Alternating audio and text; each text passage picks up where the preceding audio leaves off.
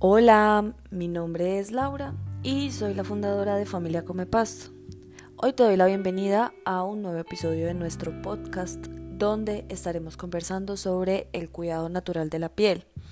En el capítulo pasado estuvimos conversando sobre jabonería, qué es un jabón, por qué es mejor utilizar jabones en barra, cuáles son sus beneficios y cómo están formulados los jabones que tenemos disponibles en nuestra tienda.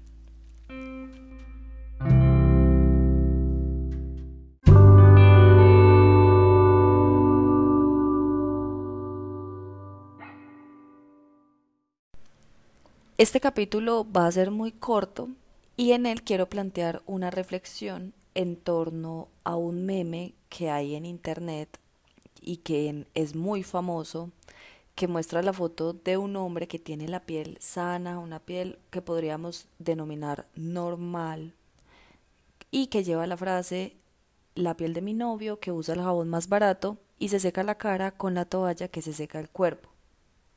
Esta foto la ponen en contraste con la foto de una mujer que tiene una piel muy lastimada por el acné, una piel inflamada, enrojecida, con textura o con bultos, y que dice, esta soy yo, aunque me gasto la mitad del sueldo en productos para el rostro. Este meme es muy famoso, como les decía, incluso tiene varias versiones, pero todas apuntan exactamente a lo mismo que es mostrar el lamentable estado al que puede llegar una piel que se cuida con productos que no le aportan nada en realidad. Y bueno, si aún no sabes cuál es este meme, te invito a que entres a nuestro blog familiacomepasto.blogspot.com y que revises la última entrada donde te voy a dejar unas fotos. A mí en lo personal me parece un tanto sospechoso que en todas las versiones de este meme se señale que ella usa cosmética que es especializada o muy cara y que a pesar de esto su piel luce muy aporreada.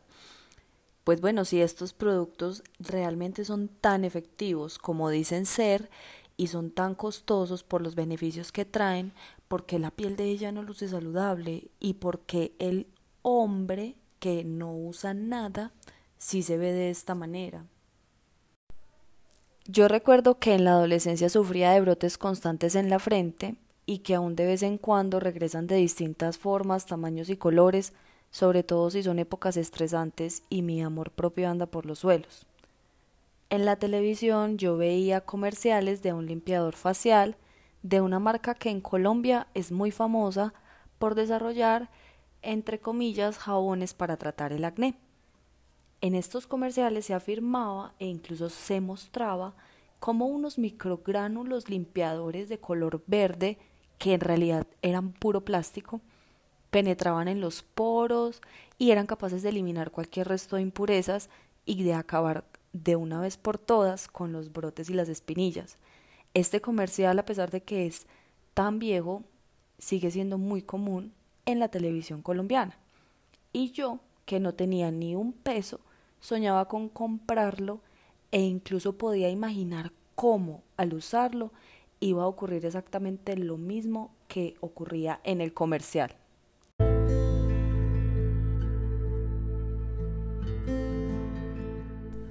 Cuando lo pude probar, la desilusión fue inmensa porque los resultados nunca llegaron incluso después de usar varios potes del producto.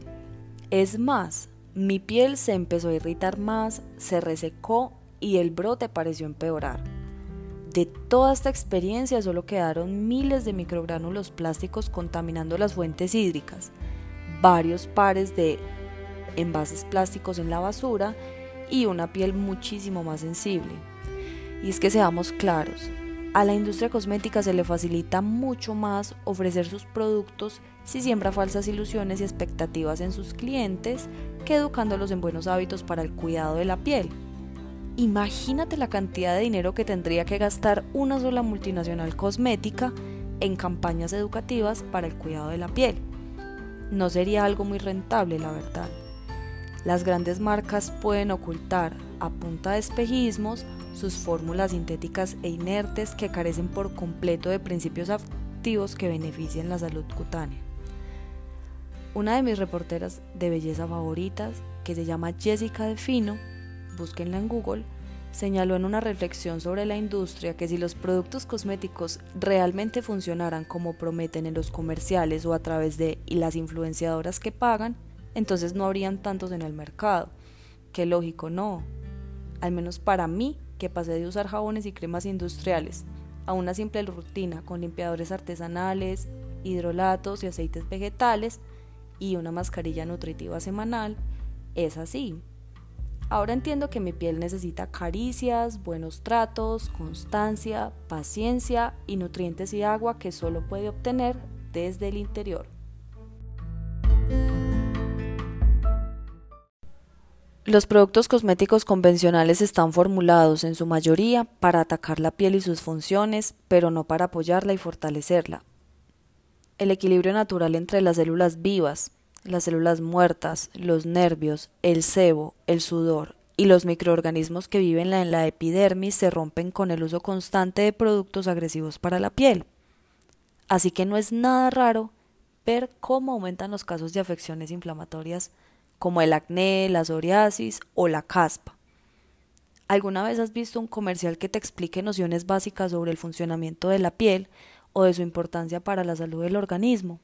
Seguro que no. Educar en un tema tan complejo es mucho más difícil que hacer un montaje sobre la supuesta forma en que un producto nos va a rellenar las arrugas. La cosmética parece más una cuestión de efectos especiales que de beneficios reales.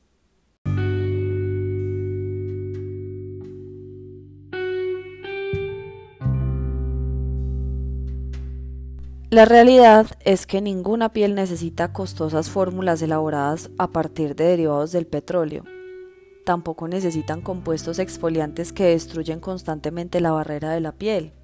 En realidad no necesitan ningún producto en especial de ninguna marca en especial. Si necesitas o quieres tener una rutina de cuidado facial, maravilloso.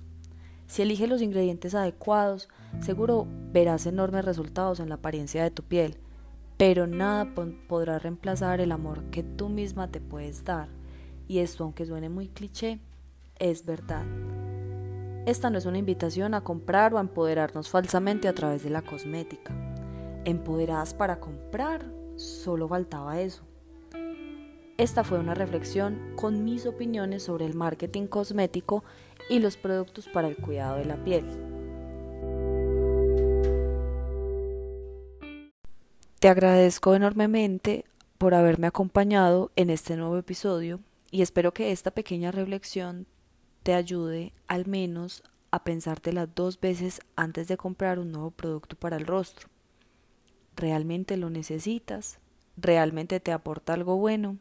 ¿Cuál es la ilusión que ese producto intenta sembrar en ti? Como consumidores de cosmética deberíamos ser más críticos porque la salud del medio ambiente y la salud personal se encuentran en juego en esta batalla por comprar más.